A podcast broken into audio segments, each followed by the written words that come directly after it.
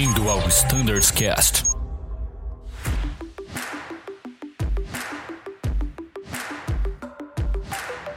Fala pessoal que escuta o Standardcast, meu nome é Matheus Gurjão, faço parte do time de Flight Standard e hoje, mais uma vez, estamos aqui com o time do 737.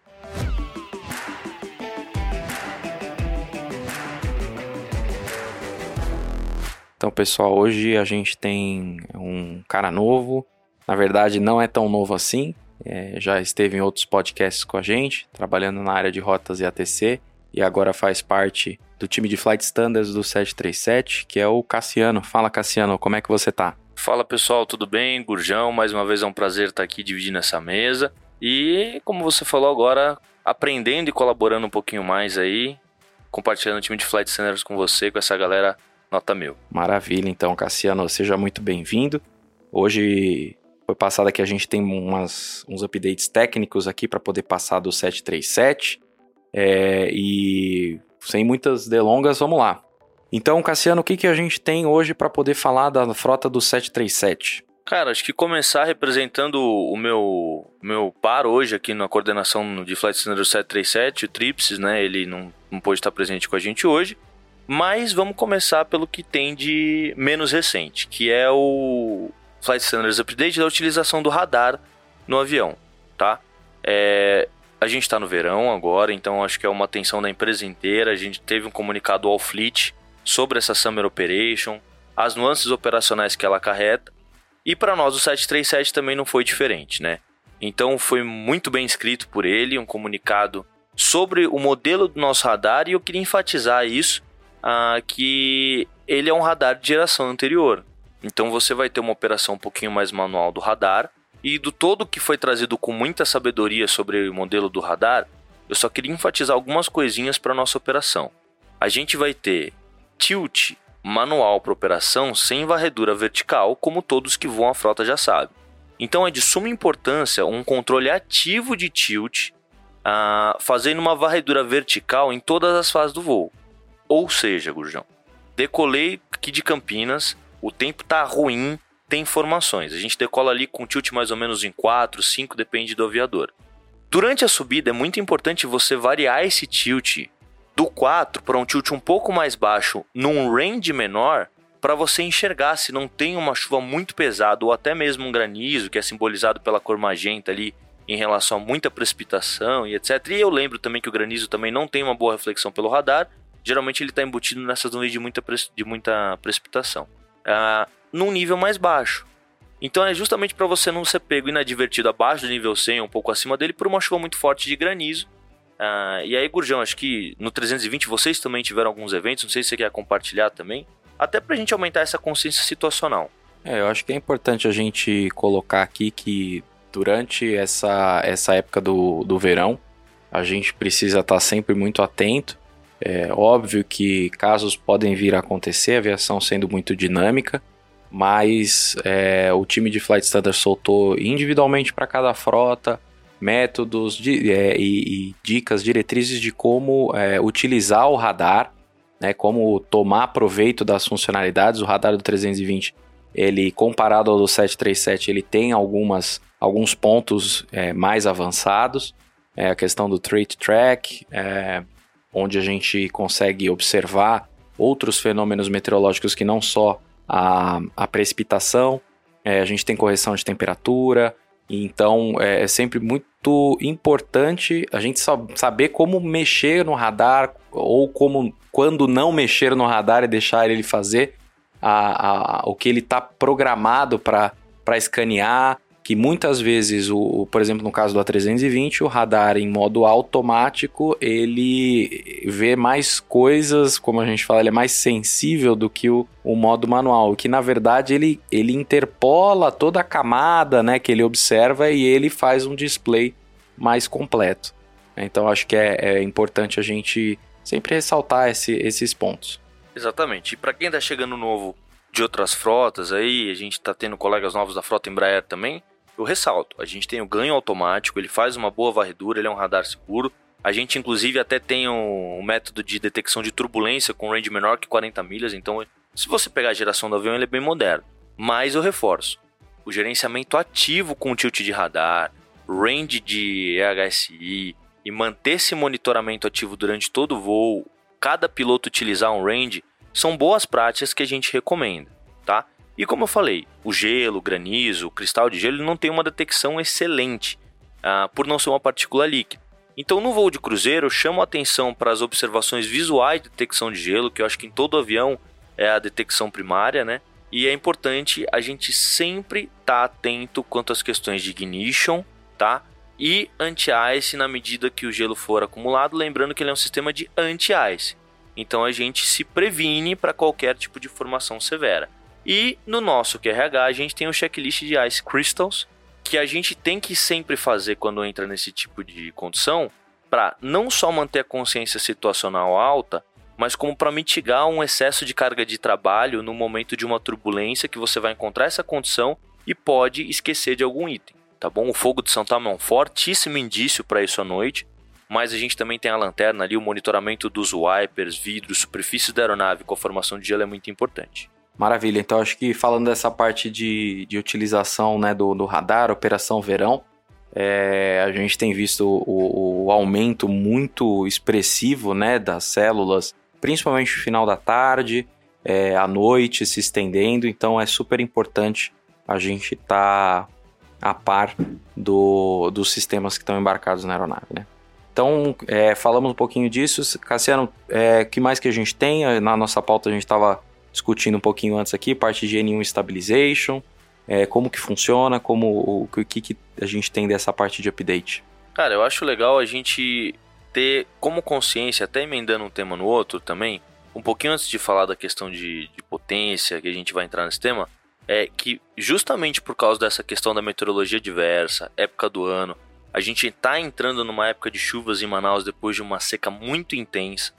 É, então a gente também publicou um comunicado sobre algumas mitigações que o CCO está fazendo uh, ah, para a nossa operação nos voos para Manaus, mais precisamente. A gente está num período de obras, é, eu não vou falar a obra específica, redução de pista, porque a gente está num período agora em janeiro de transição dos notans, tem pista abrindo, tem pista fechando, mas eu quero chamar atenção para algumas coisas.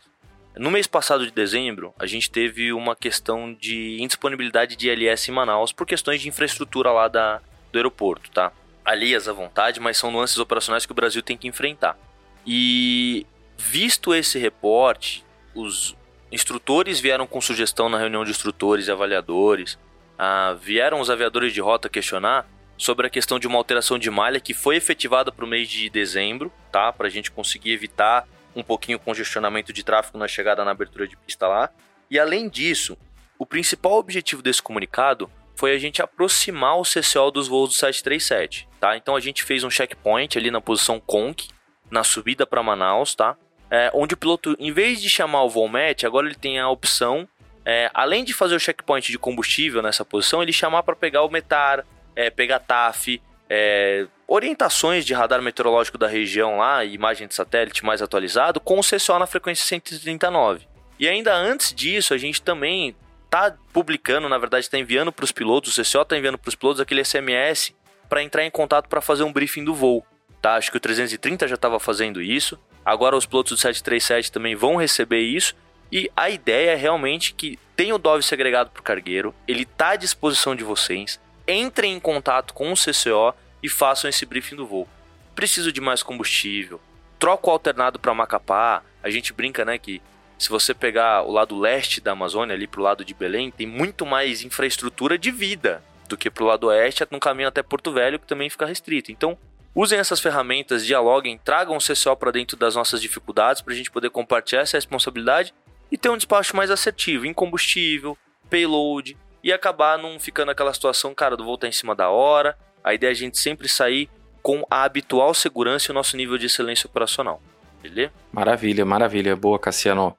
Então, é... vamos falar um pouquinho, então, seguindo os temas aqui. A gente tem bastante, bastante coisa parte de N1 Stabilization, questão da tabela de códigos IMP, é, algumas prévias aí que, que o Cassiano prometeu passar aí para vocês. E vamos lá. Isso aí, pessoal. E agora entrando na operação como do radar, mas também mais técnica, a gente publicou também um FS Update sobre a N1 Stabilization, tá?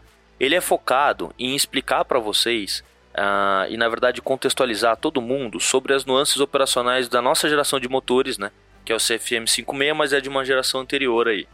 Uh, esses motores, como foi escrito lá, eles têm mais de 16 mil motores voando, mais de 100 mil horas voadas, é um motor excelente, mas o próprio eletrônico embarcada nele é um pouquinho uh, diferente na operação. Então, a sugestão e o resumo daquele, daquele FS Update é justamente para a gente aumentar a consciência situacional e evitar a disparidade de potência, tá? Ah, especificamente, aquele lá foi para trazer uma questão da aplicação de potência para decolagem.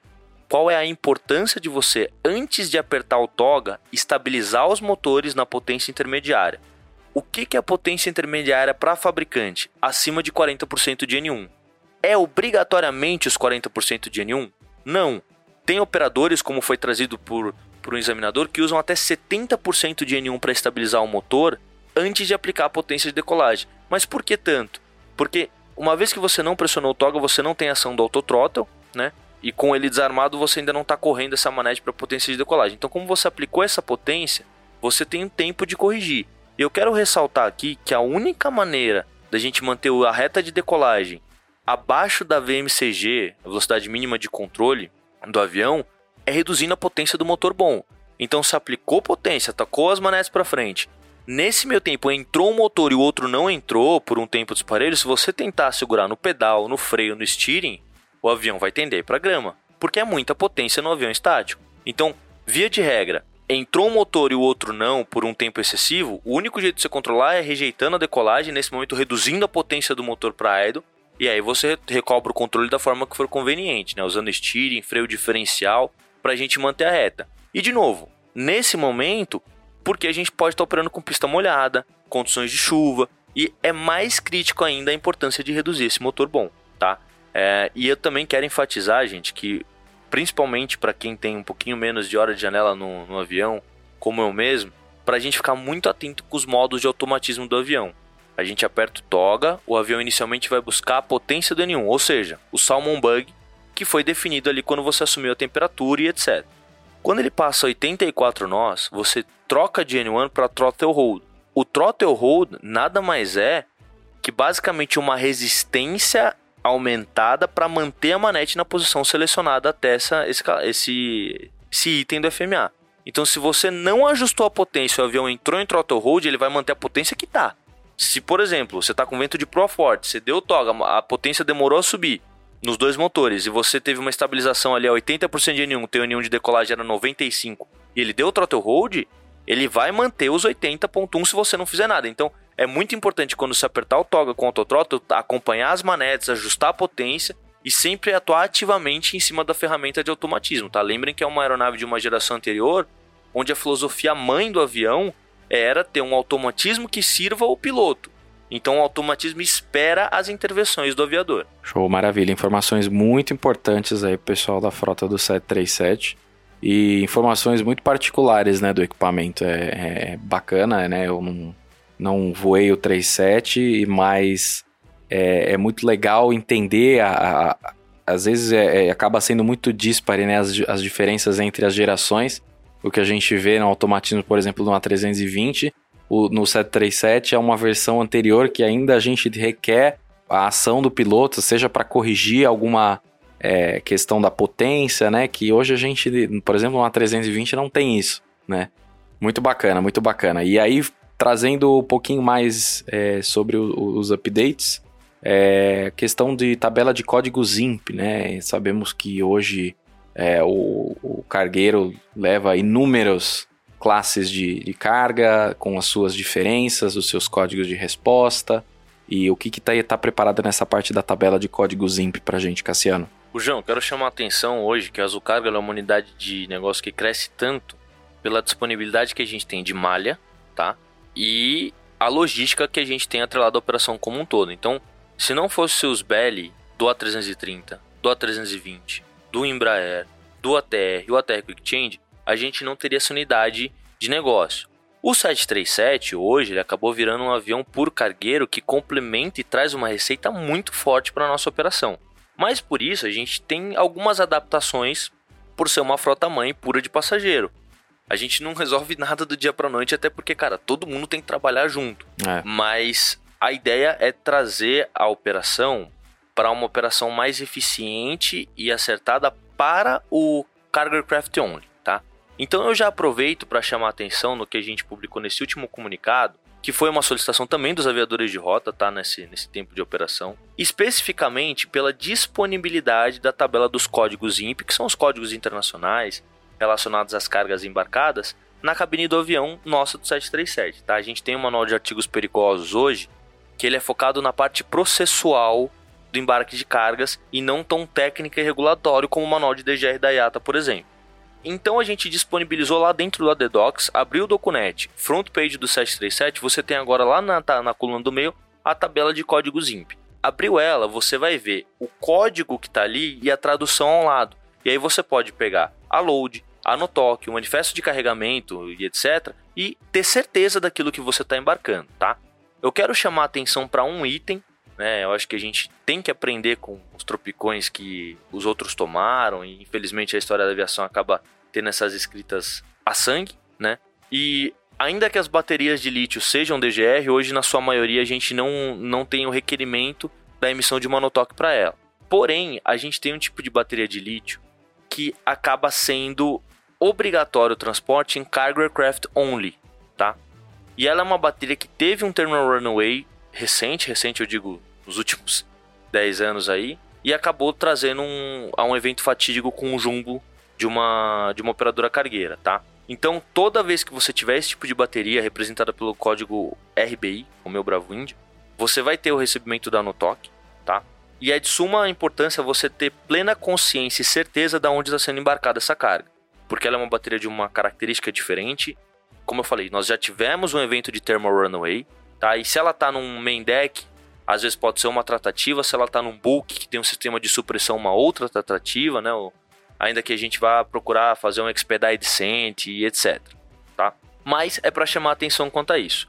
Visto esse levantamento que foi, foi trazido pelos aviadores de rota, a gente fez algumas reuniões com o time de carga também, que está muito disposto a ajudar. Time de carga, eu digo cargo standards, cargo safety, uh, e para a gente e o pessoal de aeroportos também, para ter um processo bem alinhado. Hoje, sempre que você vê, receber uma notoc e o item for cargo aircraft only, a, na coluna cal, como já era feito, a gente tem a reflexão do cal na carga ali no, no próprio comunicado tem ilustrando como que vai ser refletido de novo essa, essa questão do avião cal, tá? Ah, e a gente também pediu uma alteraçãozinha naquela informação que vem na load sheet, Urjão, sobre a, qual o posicionamento das baterias de lítio no Captain's Information. Então hoje, para nós do 737, a gente já tinha todas as posições das baterias de lítio no main deck, ah, sendo no P4, P5, P7, etc. Agora, quando você tem num bulk que antes não era representado, você vai ter a carga que está embarcada, tipo de bateria, barra o número do bulk que ele está. Quando tiver um P na frente, como já era, você vai ter no main deck e qual é a posição que ela está embarcada. Quando não tiver o P na frente, é porque ela está num bulk e está representando o número do bulk que está lá. Maravilha, é, é, é, muito bacana, né, ouvir essa, principalmente para aviadores e aviadoras que não, não, não fazem muito parte, né, dessa, da aviação cargueira, entender como é que funciona, que a bateria de lítio que vai, por exemplo, no, no 737 não é a mesma que a gente recebe, às vezes ali no, no nosso porão, olha, ah, tem 53 quilos de carga no porão 1, ah, 12 Fox Zulu lá, que a gente está sempre acostumado a ver, né? E, e a, a, própria particularidade, né, da, do transporte de carga em si, né? É, é muito importante a gente lembrar que é uma aeronave puramente cargueira, tá? A gente tem geralmente os dois pilotos, eventualmente a gente tem supernumerário, que inclusive a FA tá trabalhando em cima do supernumerário. O que é o supernumerário. Né? Exatamente. É. Sempre foi uma definição muito aberta, né, do que, que é o, o supernumerário. Como embarcar, eu acho que só um ponto sobre isso. Sempre que receberem, gente, supernumerário a bordo, façam um bom briefing, mostrem a utilização da garrafa, mostrem a utilização de cintos de segurança. A gente não sabe qual a experiência dessas pessoas e numa situação de emergência, com a carga de estresse que vem, a gente não sabe a reação. Então, um bom briefing pode ser definidor para a gente ter um decorrer da situação segura e às vezes não uma situação tão grave. Gurjão, mas como você, como você falou, é uma aeronave puramente cargueira, ela tem suas nuances, suas preparações. Ela é uma aeronave já modificada com foco nisso, então ela está preparada para algumas situações. Sempre que eu tenho uma carga cargo craft only, você vai ter uma sinalização na carga que ela é carga craft only, tá? Eu dei um exemplo aqui dessa, desse tipo de bateria de lítio, mas podem ter outras, tá? E lembrar também que a gente tem toda a população abaixo da gente, então a cautela operacional que a gente tem é a mesma. A diferença é que às vezes alguma carga não precisa ter tanto cuidado e etc, por não ter um passageiro tão próximo a ela. Exato, né? O drill code é, é, é pro, pro, pro, para as aeronaves cargueiras ele é o mais importante, né? O drill code, o que fazer, como não fazer, porque às vezes a gente no próprio transporte de passageiros, obviamente, a gente vai ler quais são né, as ações a serem tomadas, mas não foge muito do dia a dia de itens que a gente já sabe o que se fazer, né? Um voo é, onde você tem diversos tipos de carga, diversos é, componentes, o que fazer com cada um deles né?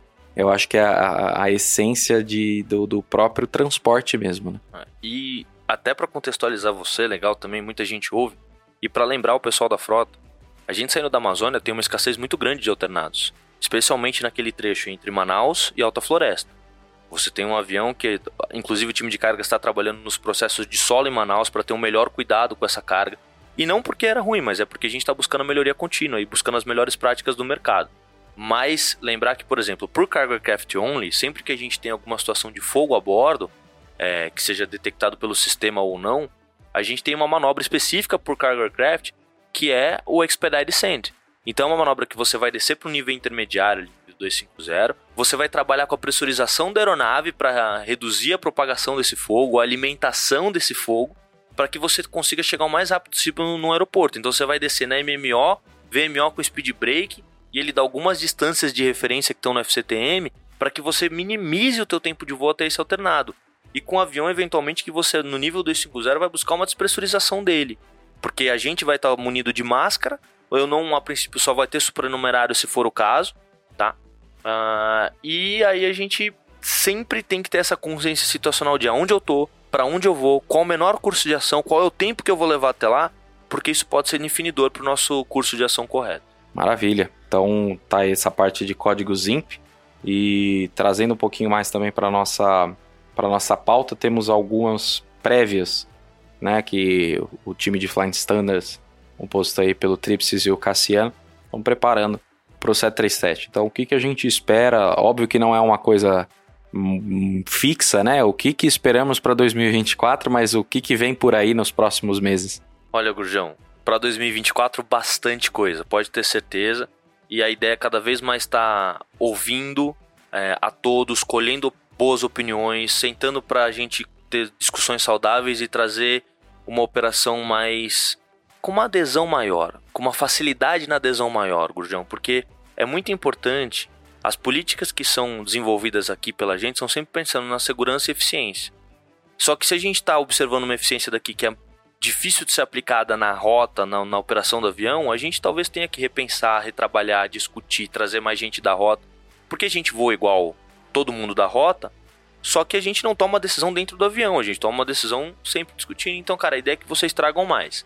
Louvando o trabalho que o Tríplice já vem fazendo e, e enaltecendo essa, essa política de diálogo, de trazer todo mundo para conversar, esse mês de fevereiro agora a gente vai ter o comitê do FCAP, tá? É, a gente tende a deixar o FCAP mais próximo do fabricante, sempre respeitando as particularidades operacionais da Azul, tá? Então, a ideia é amadurecer os flows, trazer alguma coisa que seja mais tranquila para nossa aplicação, seguindo as melhores práticas do fabricante e deixando o FCAP realmente um manual de políticas, né? Então, para que o aviador possa consultar o FCOM, ter uma coisa mais parelha, ter uma coisa mais parecida Uh, e aí ele vai vir no FCOM, FCTM, sempre lembrando que o FCAP vai ser o manual mãe de operação do avião, porque ele vai ter as nossas políticas, né? E a própria Boeing discorre sobre a importância do SOP em alguns FOTPs, acho que é do conhecimento de todos. Então, por favor, gente, tragam as sugestões, tragam as ideias, mesmo que você não possa estar por qualquer motivo no comitê do FCAP, a tua sugestão é muito importante para a gente colocar dentro e para que aquela ideia que você teve às vezes seja um facilitador para um colega menos experiente, mais experiente, que tem experiência em outros aviões Entendeu? Então traga, a ideia a gente discutir, o que for factível a gente incorporar e ter o FCAP moldado para a realidade, mantendo o nosso padrão de excelência azul e, e, e segurança, né? Então o Tripsis, assim, você não está com a gente hoje, mas eh, louvar esse trabalho que você está fazendo realmente é muito importante para a gente ter um avião mais, mais eficiente. Além disso, também iniciado pelo Trips, a gente tem o IQRH, tá? O IQRH é uma ferramenta que a Boeing disponibilizou no iPad. Ele ainda está em período de testes por nós, tá? Adaptação. A gente está coletando ainda evidências sobre a aplicação disso, mas ele nada mais é que é um QRH dentro do iPad, eletrônico, tá? Ele tem algumas nuances operacionais. Quem já voou é, 777 outras aeronaves da família aí com Electronic Checklist é, tem esse conhecimento, já deve ter visto esse modelo de Electronic Checklist da Boeing. Ele tem pouquíssimas nuances operacionais, diferenças mínimas ali pra gente. A gente realmente está fazendo essa validação, vendo se tudo se aplica para nós, tá? É, mas no momento que isso vier à tona no decorrer do ano, se realmente é a opção nossa é, e for aprovado pelo safety pelas demais áreas, é, é trazer, compartilhar com vocês, questionar a opinião de vocês e trazer isso para uma, uma implementação smooth, eu diria, né? Igual o, o, todos os pousos de todos os aviadores da frota 737. É, começou. Não, tem que louvar o grupo. Mas, então isso é uma, uma coisa muito legal, ele traz segurança operacional, facilidade pra gente na consulta, ele é um checklist que ele é desenvolvido para minimizar os erros, tá? Então a ideia é a gente trabalhar nele nos próximos meses aí, avaliar a viabilidade e compartilhar com vocês as ideias, tá?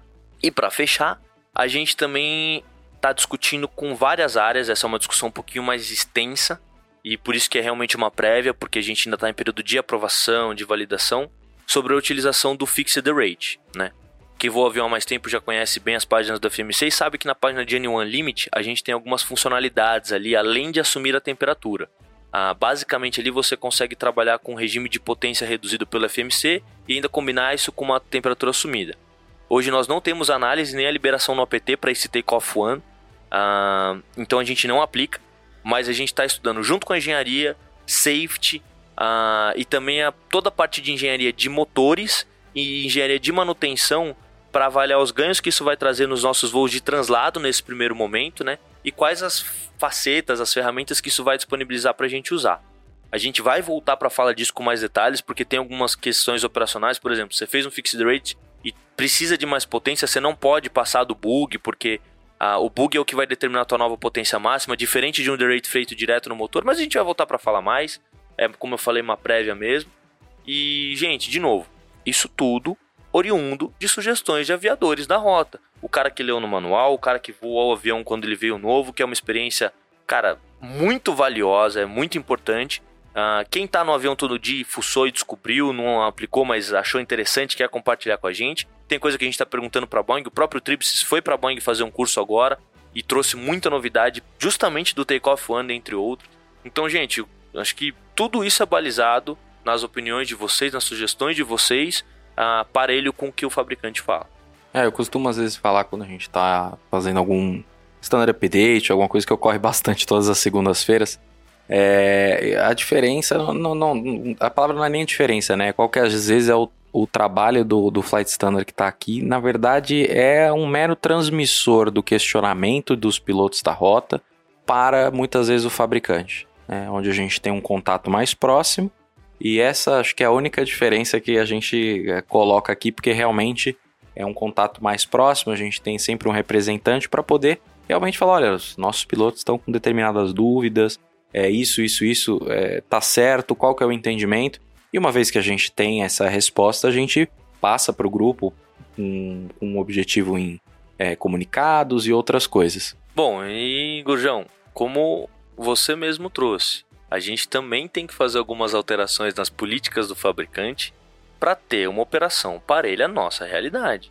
Entendeu? A gente tem a nossa particular experiência, a gente tem as nossas dificuldades e facilidades operacionais. É, acho que um negócio muito legal que já foi trazido em outro podcast. Esses nossos meios de comunicação, eles são benchmarking para outros operadores. Então, cara, como isso de exemplo, a gente tem outras coisas operacionais que são benchmarks. A gente incorpora, só que grandes operadores do mundo ainda não fazem. Maravilha, então, Cassiano. Acho que deu pra gente trazer bastante coisa. Vamos um papo bacana aí, uma meia hora tete a tete com o time do, do, do, do 737 para entender é, aonde estamos, para onde a gente quer chegar, é, quais são as melhorias pro, pro, pro grupo, o que, que a gente está é, buscando né, em, em, melhorar esse ano, trazer de novidades. Trabalho do Tripsis, agora o Cassiano entrando no, na coordenação do, do Flight Standard do 737. E eu acho que é isso daí. Cassiano, se quiser, o microfone é seu para as suas considerações finais. Queria agradecer, Gurjão, a parceria mais uma vez. É... Cara, uma honra estar dividindo a mesa contigo aí também. Boas ideias. Essa troca de experiências de frota acho que é muito importante para todo mundo amadurecer.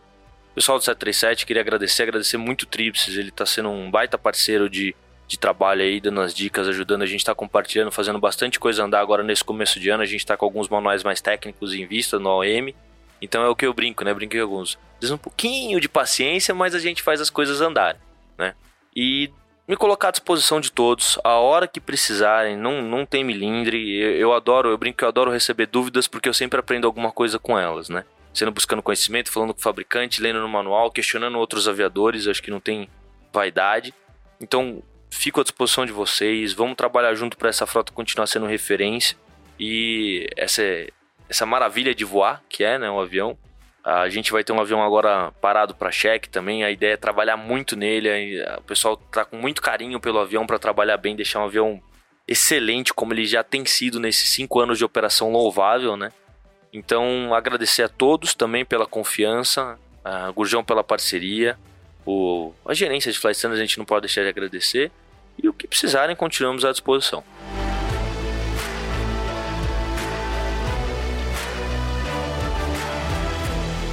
É isso aí, pessoal. Então eu também me despeço agradecendo a audiência e a disponibilidade de todos. Muito obrigado e até a próxima.